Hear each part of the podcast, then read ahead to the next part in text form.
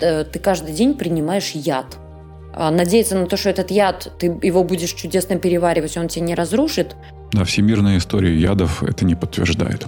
Конечно, я не брошу своего партнера, находясь на краю обрыва или в каком-нибудь диком лесу. Но если ваш не идеальный брак, то я вообще не понимаю, что такое идеальный брак. Угу. Созависимость связана с тем, что э, границы все время нарушаются, чувствительность снижается, смыслы путаются. Когда человек говорит, а вот этого у меня нет, вот этого у меня нет, вот это я не могу, э, денег нет, возможности нет, это говорит мне лишь о том, что человек не готов решать свою проблему. Человек готов, правда, жаловаться. И ощущение того, что ты полное ничтожество, и твой терапевт вместе с тобой. Разговорчики по Фрейду. Подкаст психологов. Женская и мужская позиции. Все, как мы любим. О важном по делу. Про это, но совсем не о том. Давайте вместе поговорим о том, что интересно. Добрый день, дорогие слушатели. Здравствуйте, наши друзья. С вами подкаст «Разговорчики по Фрейду» и я, Арсений Володько и Вероника Дорингер. И мы уже в 21 году с вами. И мы по-прежнему психологи. Ты не подумал поменять профессию свою? Нет, Кстати. меня профессия устраивает. Я слишком долго к ней шел. Ну ладно, не об этом. Не знаю, почему спросила. Ну, решила немножко пожаловаться, наверное. Но Пожалейте меня. решила скорее немножко осветить обратную сторону нашей профессии. Э, я почему-то думаю, что нашим слушателям было бы интересно, э, если бы мы э, там освещали какую-то другую сторону или что находится по ту сторону нашего кабинета. Слушай, я когда предлагал записать этот подкаст, то знаешь, с чем столкнулся? Mm? У меня на сайте есть несколько статей, и угу. когда там люди задают вопросы, либо какие-то комментарии, они больше всего у меня вызывают э, ну, каких-то сложностей. И угу. это статьи, связанные с абьюзивными отношениями, угу, угу. или ну, как-то муж пренебрежительно относится, а, ни во что не ставит, а, как-то ведет себя каким-то неподобающим образом. И вторая статья связана с тем, что муж пьет каждый день. Угу. Читательницы задают какие-то вопросы, и в большинстве случаев я не знаю, как ответить. Ну, как ответить коротко и по делу. Поэтому и решил э, ну, предложить такую тему, чтобы, может быть, мы поговорили угу, про угу. эти ситуации, угу. про этих женщин, про эти семьи, угу. что там происходит и какие есть вообще варианты развития, развития событий. событий да? угу. Я как человек, долго работающий зависимыми и, и с различными сложными людьми, под сложными я имею в виду, но различные психопатологии, конечно, хорошо знаю контингент таких семей и особенности таких отношений. Ты сейчас описываешь эм, всем известный, наверное, немножко набитый оскомину а, термин созависимых отношений. Вот. Ну, кто-то слышал, кто-то нет. Ну, тогда, наверное, давай э, немножко поговорим об этом, э, что считается созависимостью. Ну, созависимый человек – это человек, обладающий ну, рядом психологических проблем, э, связанный с отношением с, условно говоря, каким-то особенным человеком. Под особенным я понимаю, это человек, употребляющий психоактивные вещества, алкоголик, наркоман. Угу. Это там это может быть игроман, это может быть человек со сложным характером, ну, например, психопат. И люди, э, проживающие совместно с таким человеком, находящиеся в отношениях с таким человеком, э, имеют ряд психологических проблем. А комплекс этих проблем называется там созависимость. Угу. Не знаю, я объяснила понятно или опять сложно?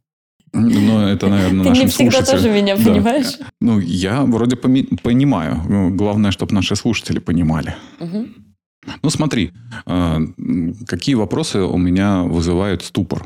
А, ну, например, женщина описывает какую-то ситуацию. Угу. Ну, например, возьмем а, такие абьюзивные отношения. Значит, вот родила, а муж потом приходит, там как-то э, рычит на меня, вообще ни во что не ставит, а, любви нету, ничего нету, он как-то там недоволен, по дому там ничего не помогает, с детьми не помогает, живет какой-то там своей жизнью. Живем мы либо в его квартире, либо в каком-то доме. Угу. И что мне делать? Угу. Или э, другая ситуация. Муж каждый день там выпивает, пиво, либо какие-то крепкие напитки, а, и там не видит в этом никакой проблемы. И когда я начинаю с ним заговаривать на эту тему, он меня посылает. Каждый раз я как-то переживаю, и вот что мне делать? И тоже там ситуация, дети, там, имущество какое-то. Иногда даже бывает так, что женщины говорят, я полностью обеспечиваю семью, то есть я работаю, э, приношу домой деньги, а муж там не работает, он просто пьет. Да, прекрасный пример. А, но вопрос, что делать, угу, вызывает да. у меня вопрос. С кем? Если женщина хочет делать что-то с этим мужчиной, как-то его поменять, э, как-то на него повлиять, как-то им проманипулировать искусственно, то есть она задает тебе вопрос э, с такой мотивацией, то это называется созависимость. На угу. этот вопрос мы можем ответить только одно – вам нужно пойти к психологу. Опять же, а нету денег, э, нету времени, нету возможности, нету психолога в том городе. Угу. Что делать? Такой человек э, автоматически задает формат отношений следующий. Он хочет, чтобы ты о нем позаботился. Да, что есть кто-то э, есть большой, кто сильный, большой, сильный, кто может... который э, предложит вариант, который найдет для тебя подходящий угу. вариант, э, таблетку, я не знаю, рецепт, э, совет, а может денег предложит или предложит бесплатную консультацию. Или квартиру. Или, ну, или квартиру, чтобы вы могли переселиться, чтобы там человек мог переселиться. Угу. Это э, мы уходим уже в понимание ну, некоторой пограничной личности. Это особенность личностной структуры, ну, некоторая такая незрелая, а, которая выстраивает свои отношения по типу того, что о них э, кто-то должен позаботиться и решить все их проблемы. Когда человек говорит, а вот этого у меня нет, вот этого у меня нет, вот это я не могу, э, денег нет, возможности нет, это говорит мне лишь о том, что человек не готов решать свою проблему. Человек готов, правда, жаловаться, таким образом привлекая к себе внимание и ища этого спасателя, угу. например, в твоем лице, но свою проблему человек решать не хочет. Вообще, э, ну, термин созависимости, э, он э, прежде всего выстраивается вокруг понятия границ. Что я имею в виду? Смотри, когда человек... Пограничники с собакой. Пограничники с собакой. Нет, когда человек, правда, действительно хочет что-то делать с таким своим психологическим дискомфортом, он, правда, идет за помощью. И то, с чем мы прежде всего работаем, когда тебе спрашивают вопрос, что делать в такой ситуации, восстанавливать прежде всего свою чувствительность. То, с чем работают психологи, когда человек такой приходит на консультацию. А восстановление чувствительности – это самый главный и самый первый шаг, который должен делать созависимый человек в своих отношениях. Я приведу пример. Дети живут в семьях, где родители употребляют алкоголь, родители mm-hmm. пьют, или родители устраивают постоянный скандал, кто-то из родителей там психопат. Что чувствует ребенок в такой семье? Вот он приходит со школы, а мама все время пьяная. Или папа пьяный и бьет маму. И это происходит каждый день. Он приходит со школы, мама плачет. Приходит со школы, мама с разбитым лицом. Он приходит со школы, папа в каких-нибудь своих э, продуктах жизнедеятельности лежит. В соплях. В соплях, да. Если мы задумаемся о том, что чувствует этот ребенок, сначала он чувствует злость, э, страх, стыд, ненависть, там, отчаяние.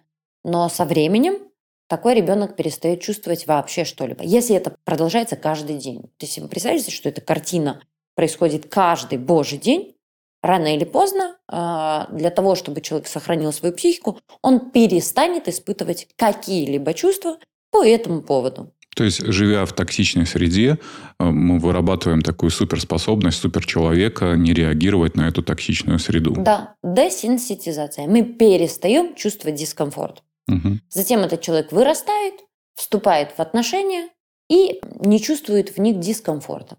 Нечувствительность к дискомфорту напрямую влияет на границы личности человека. То есть этот человек может терпеть к себе любое отношение, этот человек может терпеть любое игнорирование своих потребностей. Угу. Когда ты говоришь, муж э, все время на работе, ты все время с детьми, э, и не очень хорошо понимаешь, что тебе нужна помощь, тебе нужна поддержка, тебе нужно внимание, твои границы партнером все время нарушаются. Угу. Это первое. Второе, что происходит в таких семьях, сложный партнер э, живет так, как ему хочется, а другие под него подстраиваются. Но когда другие начинают заявлять о том, что у них есть свои потребности, ну, например, ты все время на работе, а, и тебя видели с твоей секретаршей, а, мужчина может говорить, нет, тебе показалось. Нет, это не так. Это и называется, ну, там, газлайтинг, да, когда mm-hmm. человек говорит, это черное, а ему говорит, нет, ты что, ты выдумываешь. Я все время провожу время с вами. Ты сейчас пьяная, от тебя пахнет алкоголем. Нет, ты больная, это ненормально. Это второй пункт, который в таких отношениях чаще всего бывает. Или жена, так ты много пьешь, муж такой вот начинает возражать, а, ты нагнетаешь. Э. Да, человек пытается сказать, что плохое – это хорошее, угу. а ты ну просто ненормальная. Так потихонечку человек начинает сходить с ума и не понимает, действительно его требования обоснованы или нет. Отсюда э, вырастает третья проблема, а, связанная с ошибками атрибуций. То есть когда женщина предъявляет э, какие-то свои там обоснованные претензии, э, мужчина э, на нее обрушивается со своим гневом и говорит, я тебя бобил, потому что ты виновата, ты меня довела. Или я там наказываю наших детей, потому что они сами меня довели. Ошибка атрибуции – это связано с тем, что непонятно в таких семьях, кто за что в конце концов отвечает. Все становится спутанным. Угу. То есть причина и следствие путаются местами, они подменяются. И когда человек приходит к нам на терапию, когда он описывает, что э, он испытывает дискомфорт, но не понимает, он правда нормальный или нет, с чем этот дискомфорт связан, потому что часто женщины говорят, ну, когда мы им говорим в терапии, ну, тогда вам нужно покинуть такого партнера. Нет, ему некуда пойти, он же на самом деле mm-hmm. нас любит, он и не такой плохой, как кажется, наверное, мы делаем что-то не так, мы сами его доводим, он срывается там в агрессию или в пьянство. Да, или он был уже когда-то хорошим, любящим. И был когда-то хорошим Цветы любящим. Дарил. И совсем он э, не, там, не знаю, не проводит выходные с секретаршей, а он, э, правда, встречается с партнерами, а мне показалось. Вот это и есть такие признаки того, что человек не очень хорошо тестирует реальность, и, скорее всего, находится в созависимых отношениях. Кстати, э, чаще же в этих зависимых семьях э, зависимость скрывается, и про это обычно не говорят не с посторонними. Угу. И поэтому возникает вот эта сложность э, как-то понять, вот это нормально, ненормально, то, что происходит. Ну, потому что, грубо говоря, там женщина не делится с подругами, не делится с какими-то близкими о том, что происходит в доме. Угу. А если даже и пыталась поделиться, то, может быть, встретила такую реакцию. Ты должна быть более терпимой. Да, ну, да, там, да, да. Не дави на него. Есть еще хуже. Да. Угу. Нормальный мужик. Нормальный мужик, да. Во-первых, много стыда в таких отношениях а, который тоже человек становится нечувствителен уже к своему стыду, и это усугубляет ситуацию. То есть ситуация становится все хуже и хуже. Стыд в этом случае был бы таким э, важным а, маркером того, что то, что происходит в моей семье, выходит за рамки представлений о том, как я должна жить. Это первое. А второе, когда человеку начинаешь возвращать реальность, по сути, это наша основная задача психотерапевтов – рассказать человеку правду о нем самом. Угу. А человек не готов с этой реальностью столкнуться, потому что с этой реальностью придется что-то делать. Когда люди говорят, а вот, ну, там, что мне делать, но находят тысячу причин, почему они не предпринимают никаких действий, это как раз-таки свидетельство того, что все же столкнуться с реальностью с чувствами, которые эта реальность вызывает. Э, Знаешь, сложно. я тут вспомнил э, такой эпизод э, из своей практики. Много лет назад ко мне пришла женщина. Вроде бы запрос звучал как-то там про отношения. Она что-то рассказывала про отношения, про мужа. А я понимаю, что у нее муж алкоголик. Но который еще вполне ну, так, да, социализирован, выглядит неплохо. напивался он очень сильно. Вот есть э, такие, знаешь, две категории людей, которые умеют пить и которые не умеют пить. Он из категории, которые не умеют пить, и если уже напивается, то вот что называется, в сопли, да. И м, первоначально она, ну, как-то даже отрицала этот факт, что нет, ну, ну, муж выпивает, но он не алкоголик. А потом через, наверное, две сессии она пришла и рассказала, говорит, блин, я совсем забыла такой какой-то неприглядный эпизод, когда муж однажды пришел, вот такой весь пьяный, еле-еле как-то приполз. Она его втолкнула в ванну, а оттуда какой-то грохот начал раздаваться. Она заходит в ванну, он уже голый, и все стены измазаны его фекалиями. Угу. И у нее этот э, эпизод стерся из памяти. Она забыла про него. Угу, угу. Как будто его не было. Угу. А потом она начала вспоминать еще эпизоды, как э, она видела его несколько раз э, в его э, моче. Угу. Еще какие-то такие истории. Угу.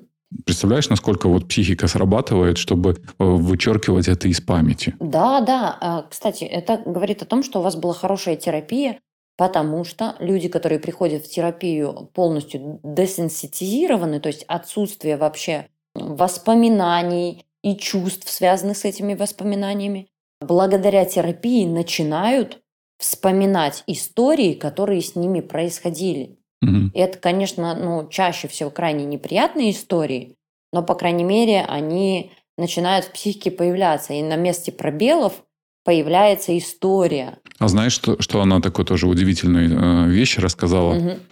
Она встречалась с подругами. К тому моменту она уже решила разводиться с этим мужем, алкоголиком. Угу. Встретилась с подругами, а, рассказала о том, что разводится. И одна подруга расплакалась. Расплакалась и сказала, что ну, если ваш не идеальный брак, то я вообще не понимаю, что такое идеальный брак. Угу, то есть ей всю жизнь, э, сколько они там общались, казалось, что у них идеальный брак это какой-то вот хороший муж, угу, угу. потому что в компаниях он был, ну, такой компанейский, все такой веселый. Как-то внешне пара это выглядело очень привлекательно, достойно. А, а, но на самом деле это люди не знали, что внутри происходит. Угу. Ну да, слушай, часто же такие семьи держат вот эту картинку, да?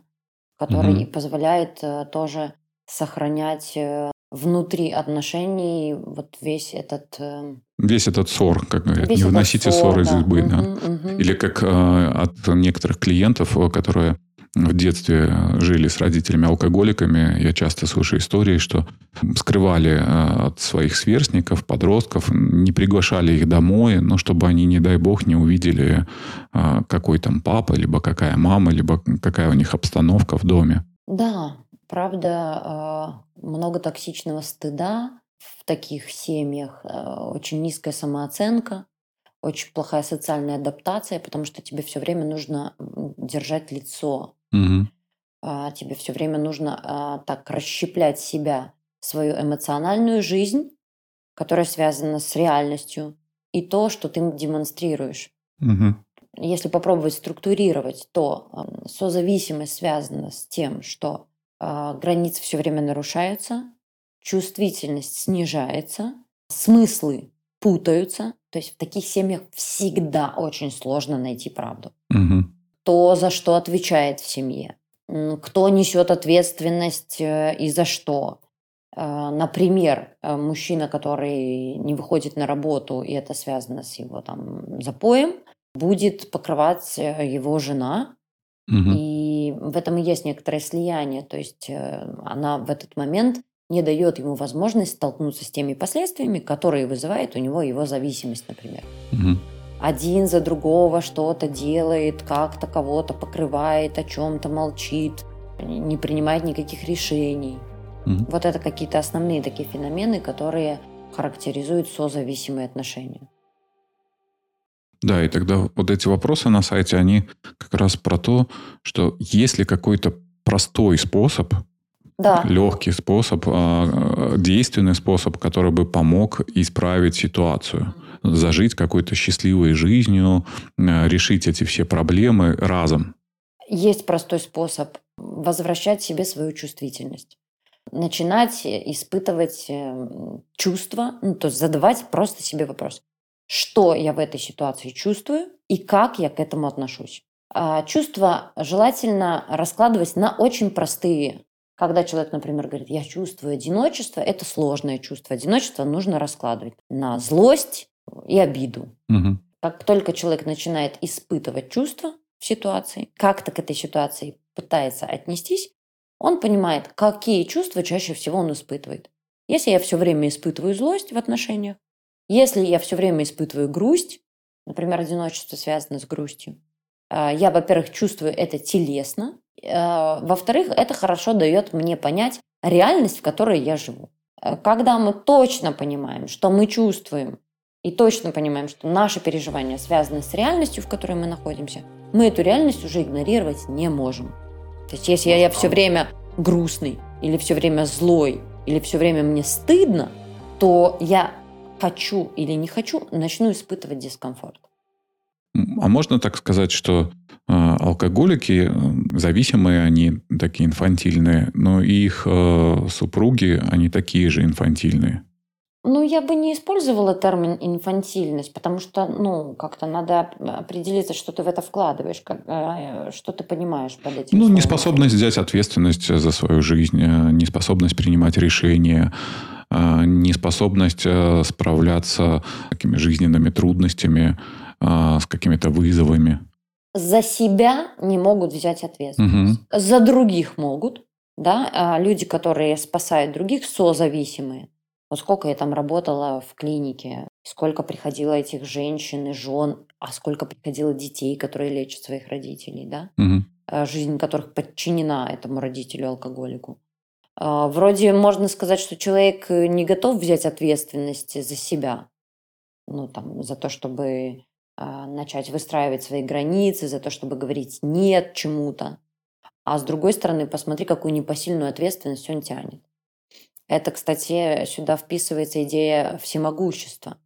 С одной стороны, человек полностью ну, не готов брать ответственность за свои выборы. То есть, если я понимаю, что я потворствую. Кстати, в созависимости есть э, такое понятие, как потворствование болезни или болезнь, болезненному пристрастию другого, или болезненному состоянию. Это когда жена наливает мужа, чтобы он дома пил, а не с друзьями какими-то? Да, типа того. Или когда жена дает деньги, или когда родители дают деньги своим детям, зная, что эти дети пойдут покупать наркотики. Угу.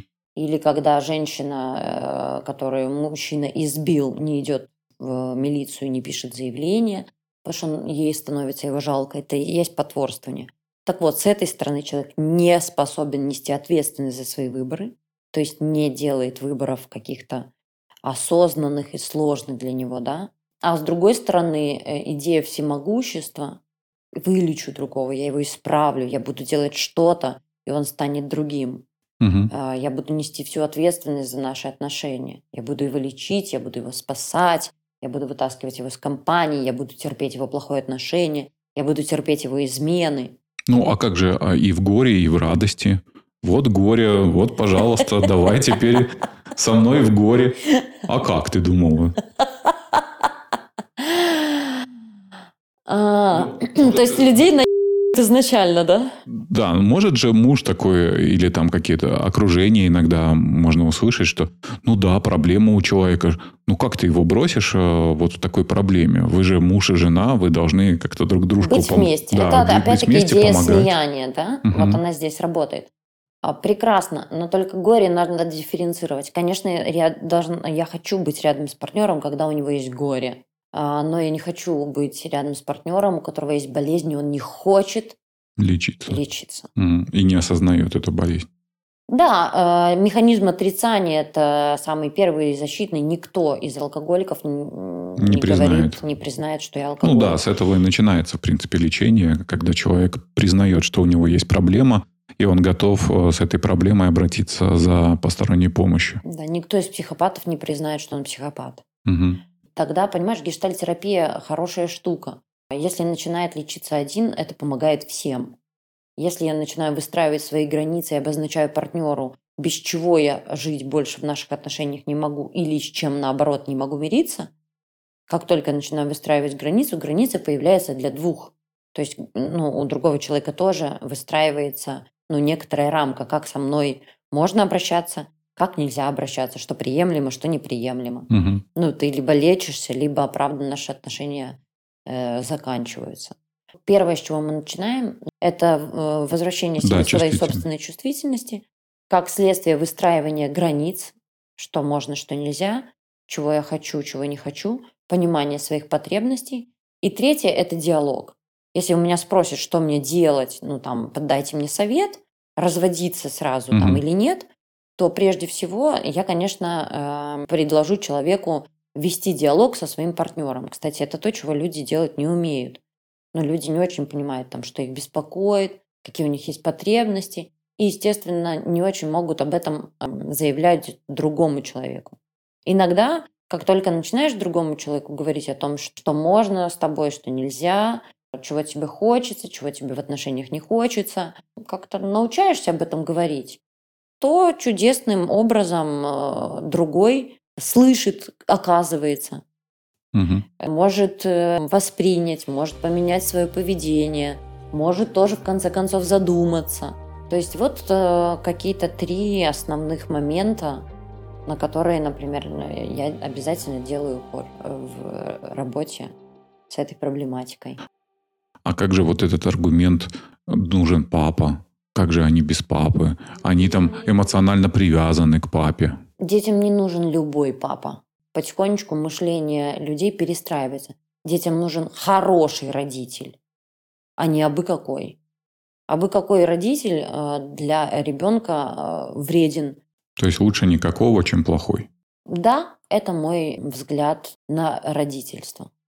Ну да, э, для того, чтобы вводить автомобиль, нам нужно 3-6 месяцев учиться и получить права. Для того, чтобы завести детей, нам не нужно никаких документов. Знаешь, идея родительства так гипертрофирована, например, материнство и отцовство, что мы автоматически э, считаем, что э, мама и папа, какие бы они ни были, хорошо, но это неправда. Мгм. Мама и папа для ребенка могут быть очень плохо. Мама и папа для ребенка могут быть самыми нелюбящими в его жизни людьми.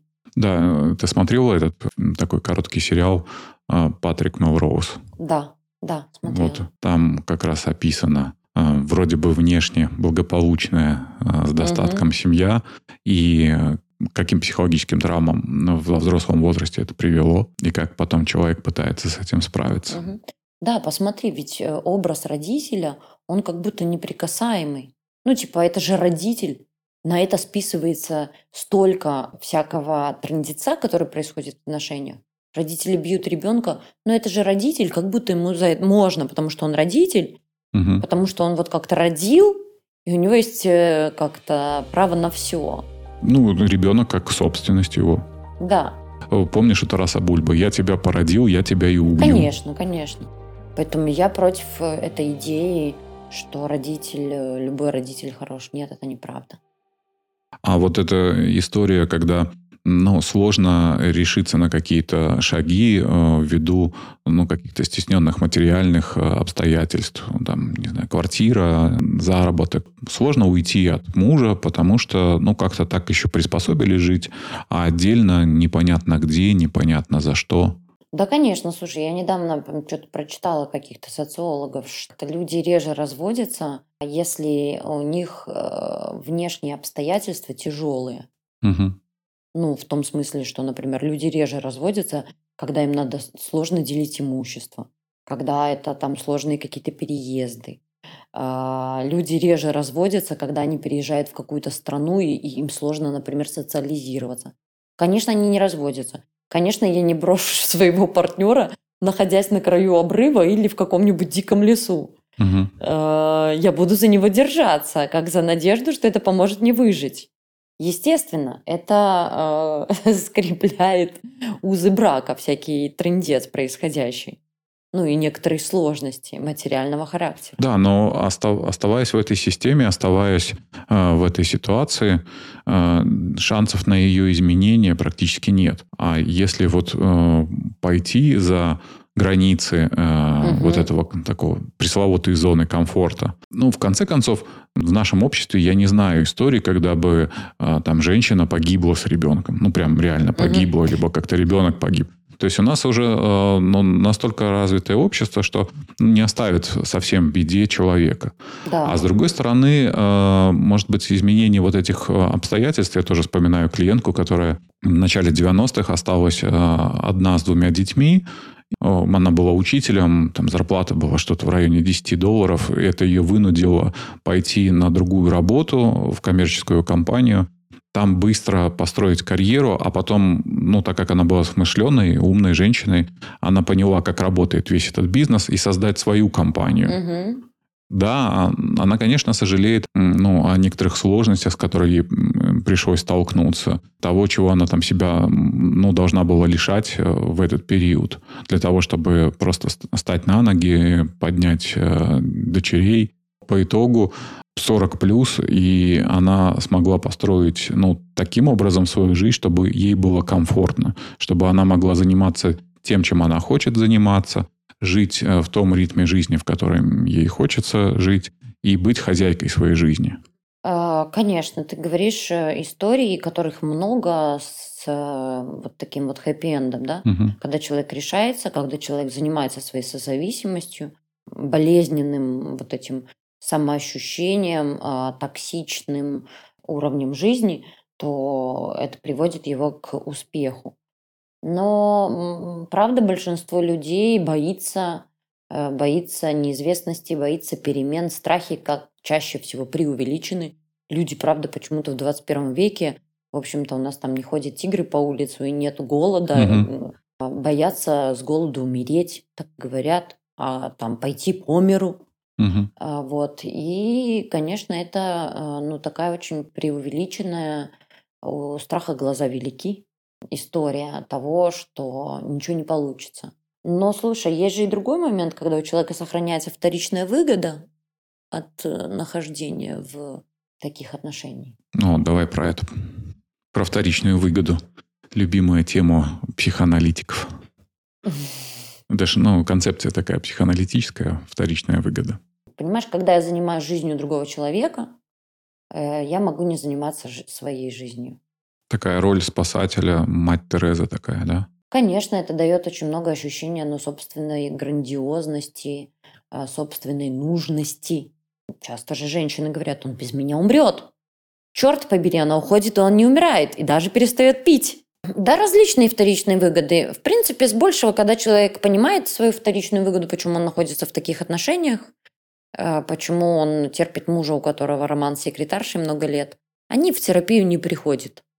Э, чаще они, конечно, приходят в терапию, если они не осознают свою вторичную выгоду. Мы помогаем это им э, осознать, и тогда они что-то в своей жизни меняют. Если человек просто приходит из раза в раз, говорит одно и то же, у него есть запрос «сделайте что-нибудь, э, чтобы он перестал пить», то в этом есть вторичная выгода не э, заниматься своей собственной жизнью, не реализовывать себя, не сталкиваться с вызовами этого мира, не взрослеть тоже, не сепарироваться. Не добиваться ничего. Ну, не надо прилагать усилий. Не надо прилагать усилий, понимаешь, на фоне э, мужика-чмошника я всегда в профите. Да, всегда лучше его. Да, я всегда лучше его. А если я его потеряю, то мне придется сравнивать себя с какими-то другими людьми. И не всегда я начну сравнивать себя в свою пользу. Да, а за эти годы могла же себя и запустить, ну, не следить за собой. Слушай, конечно, люди, находясь в созависимых отношениях, себя запускают. Ты каждый день принимаешь яд. А надеяться на то, что этот яд, ты его будешь чудесно переваривать, он тебя не разрушит, да, всемирная история ядов это не подтверждает. Всемирная история ядов это не подтверждает. И люди с зависимостью чаще всего очень плохо начинают себя чувствовать, потому что их объект пристрастия другой человек, его надо все время контролировать. Э, глаз да глаз.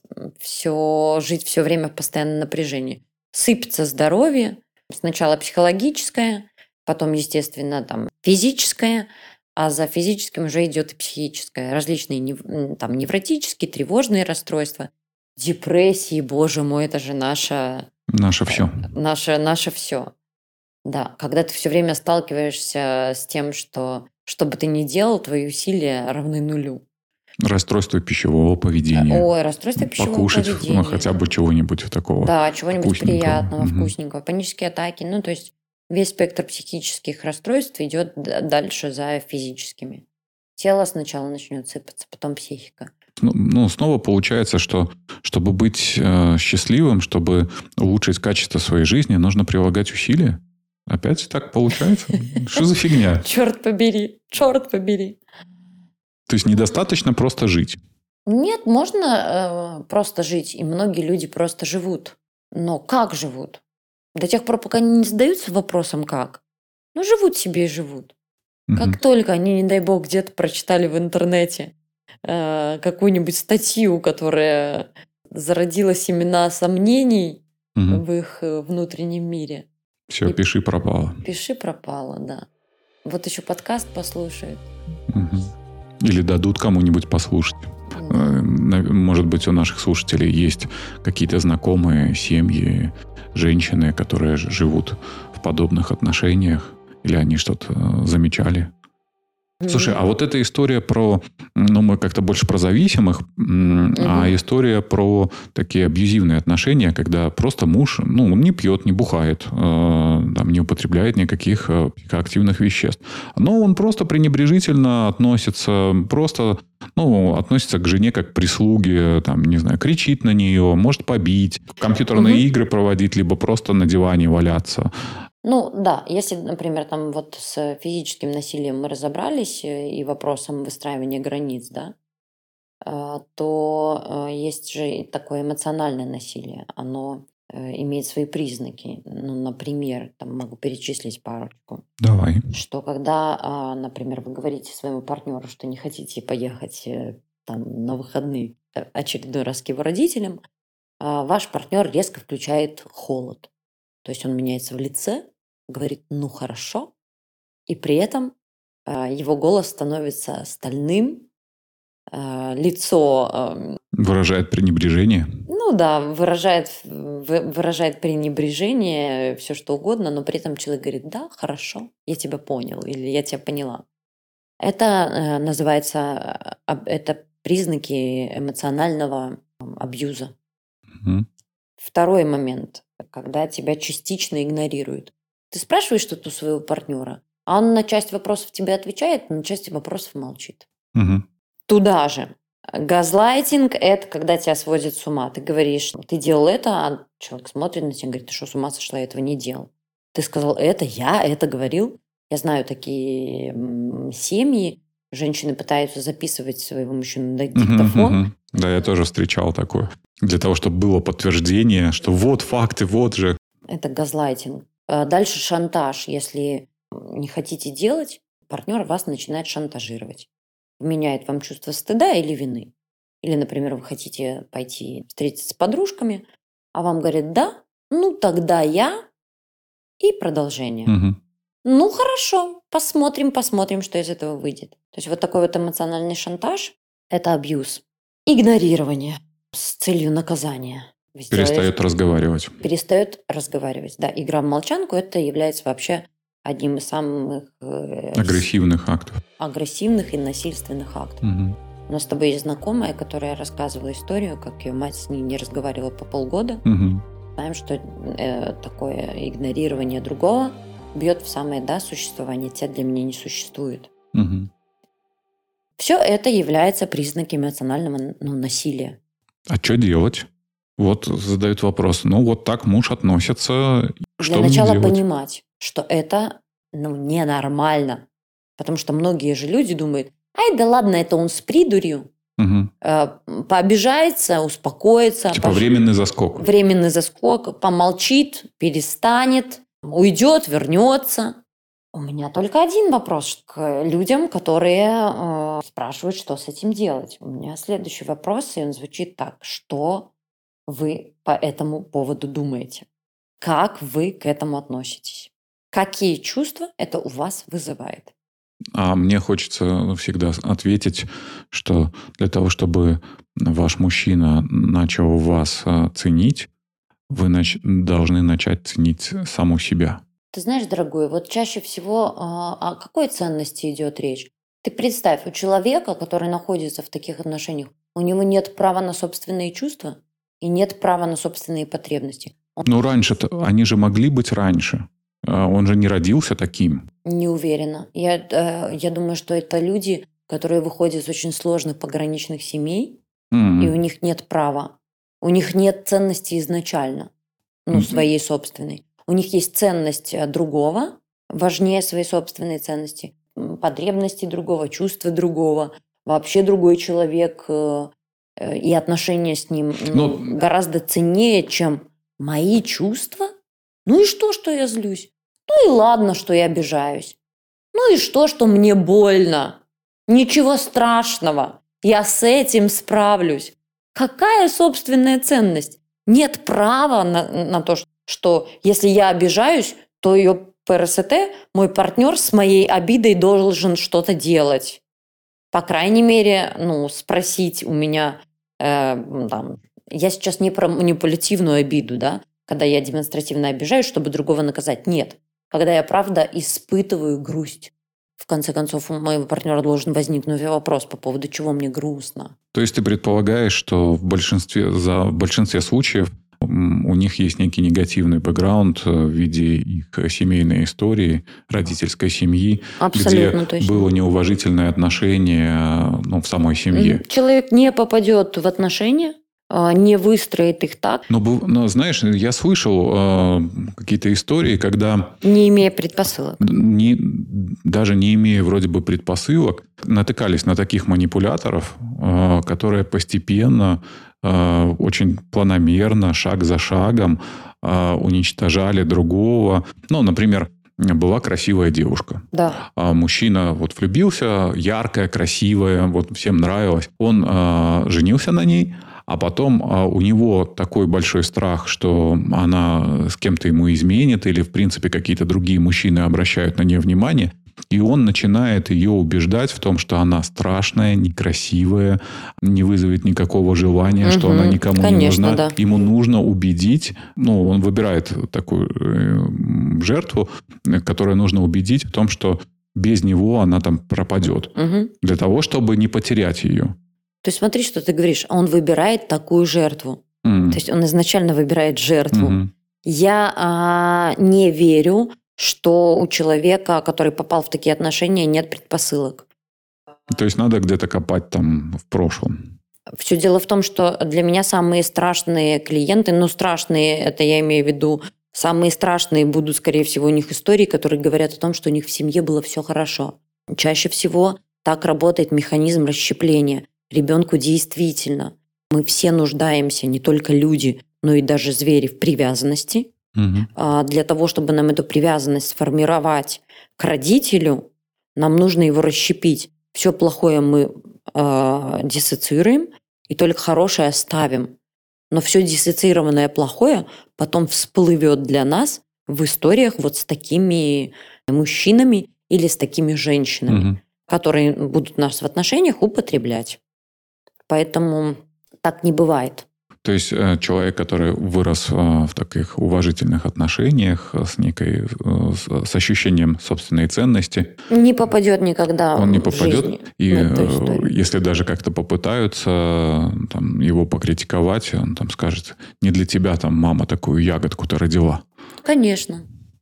Ты кто такой вообще? Да, а ведь у людей хорошо в семьях, в которых есть вот это уважение, в которое тебя видят, которые уважительно к тебе относятся, к тебе. Это что значит? К твоим чувствам, к твоим потребностям, к твоим желаниям, к твоим проявлениям. Тебя, по крайней мере, видят и слышат. Угу. у тебя хорошо развита чувствительность в отношении того, э, как, э, с каким мотивом другой человек к тебе в твою жизнь э, приходит. То есть снова получается, что с этой проблемой, ну как-то прочитав статью, не разобраться. Ты знаешь, конечно, вот вся поп-психология говорит о том, что надо накормить своего внутреннего ребенка или не знаю, что там сделать, услышать или что-то сделать со своим внутренним критиком. Но на когнитивном уровне а, такие проблемы не решаются. Такие проблемы решаются исключительно а, в психотерапевтическом взаимодействии когда изменения идут на, на чувственном уровне. То есть и в первом, и во втором случае можно рекомендовать. Идите к психологу. Я не знаю никаких других вариантов, которые помогут человеку справиться с его созависимостью. Человек, приходя в терапию, будет э, учиться распознавать свои чувства, да, будет учиться распознавать свои потребности, да, будет выстраивать со мной, как с психотерапевтом, э, взаимодействие уже качественно другое. Угу. И на основе этого взаимодействия будет его уже в дальнейшем экстраполировать на отношения с другими людьми. Ну и сам поход к психологу это же тоже не панацея. Ну, это не значит, что э, вот вы пришли, э, сходили там на сколько-то консультаций, и все, и проблема решилась. Я думаю, что от пяти лет, честно, э, это ужасная цифра, но это так. Пять лет ходить к психологу. Угу. Вы с ума сошли. А может быть, э, есть люди, у которых процессы могут развиваться быстрее. Слушай, ну это же ранние прям нарушения привязанности и личность сформирована, условно говоря. Ну там, если ты цветок в какие-то кривые условия посадишь, угу. то он вырастет кривым, для того, и для того, чтобы он потом ну, выровнялся, ему нужно достаточно времени, пространства, места, ресурсов, воздуха для того, чтобы вот это искривление какое-то, которое есть, э, выпрямить, по-другому начать расти, в другую сторону тянуть свои ветви. Ну, то есть несколько лет терапии – это практически гарантированно. Арсений, не несколько. Ну, я пытаюсь как-то обнадежить Слушай, людей. я раньше тоже обнадеживала людей. Блин, и это, а, это вот неправильно давать человеку ложные надежды. Потому что опять это сверхтребование а, человека к самому себе, угу. к психотерапевту. Опять эта история про всемогущество, которое будет разыгрываться внутри отношений. Так ты был всемогущий, должен был другого спасти. Так ты приходишь к терапевту и говоришь, так, у меня 10 сеансов. Угу. Спасите и, меня. Да, спасите меня. Это опять та же самая история во всемогуществе, разочарование, злость и ощущение того, что ты полное ничтожество, и твой терапевт вместе с тобой. И ни на что другое ты не имеешь в этой жизни права ну, не то, что какие-то знания приобретать или э, компенсировать нехватку каких-то знаний. Пошел к терапевту, узнал что-то, и это поменяло мою жизнь. А приходится, по сути, менять свои паттерны поведения, свои привычки. Восприятие. Восприятие. Да? Благодаря которому наши паттерны поведения становятся автоматическими неврозами. Интерпретации, собственно. Интерпретации. То есть, по сути, это в какой-то степени такое, э, мне понравилось выражение, анатомически менять свой мозг. Анатомически менять свой мозг, безусловно. Мы формируем новые структуры, э, новые, новые связи, нейронные эти нейронные. Связи. В общем, это дело не, не, не, быстрое. не быстрое. Да, если мы говорим об изменении качества жизни. Конечно, мы можем прийти к психологам, получить консультацию, и этого уже много. Понимаешь, понимание того... Это лучше, чем ничего. Это лучше, чем ничего. Понимание того, в чем ты находишься, да, парадоксальная теория изменения Арнольда Бейсера говорит о том, что э, большой шаг это уже э, понять, в какой точке своей жизни ты находишься. Угу. Это уже много. Но если говорить про качественные изменения своей собственной жизни, долго, но э, стоит того. Можем на этом завершить? Можем? Да, я думаю, что можем завершить на этом. А следующий подкаст мы как раз затронули тему про вот эти пресловутые психологические границы, что их как-то нужно там отстраивать, выстраивать, что-то с ними делать. И как раз можно поговорить про вот злость, а про агрессию, которая необходима для выстраивания этих самых границ. Угу. Давай я еще раз повторю, угу. да, для людей, которые задают себе вопрос на сайте, что делать. Первое – восстанавливать чувствительность. Кстати, второе, что я не сказала, это полная абстиненция иногда. Абстиненция, нужно, поясни. А, нужно изъять себя из общения с токсичным партнером. Ну, то есть невозможно находиться в токсичной среде и меняться. Mm. То есть Бросает нужно там разъехаться, как-то да. побыть отдельно. Разъехаться, остановить общение некоторое.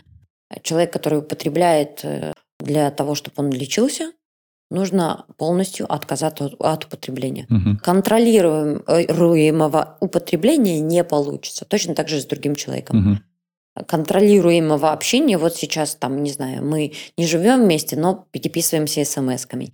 Или мы будем встречаться не каждый день, а раз в неделю. Угу. Или я, не знаю, куда-то уеду, но все мои мысли будут об этом человеке. Вот это ну, не работает. Ну, полный отказ. Для того, чтобы протрезветь от отношений, нужно перестать употреблять их. Третье, а, кстати, что очень важно, это поддержка средой. А, реально искать поддержку. Это могут быть, э, это может быть психолог, это может быть группа, это могут быть какие-то люди, которые уже прошли угу. через такое, это могут быть какие-то, естественно, группы. А, обязательно поддержка нужна, потому что собственных ресурсов не хватает. А не хватает их, потому что есть э, надежда, что все изменится. Человек в эту надежду инвестирует, истощается и пытается еще больше что-то исправить. И опять истощается, и опять пытается исправить. Угу. Вот. Поэтому поддержка средой очень важна.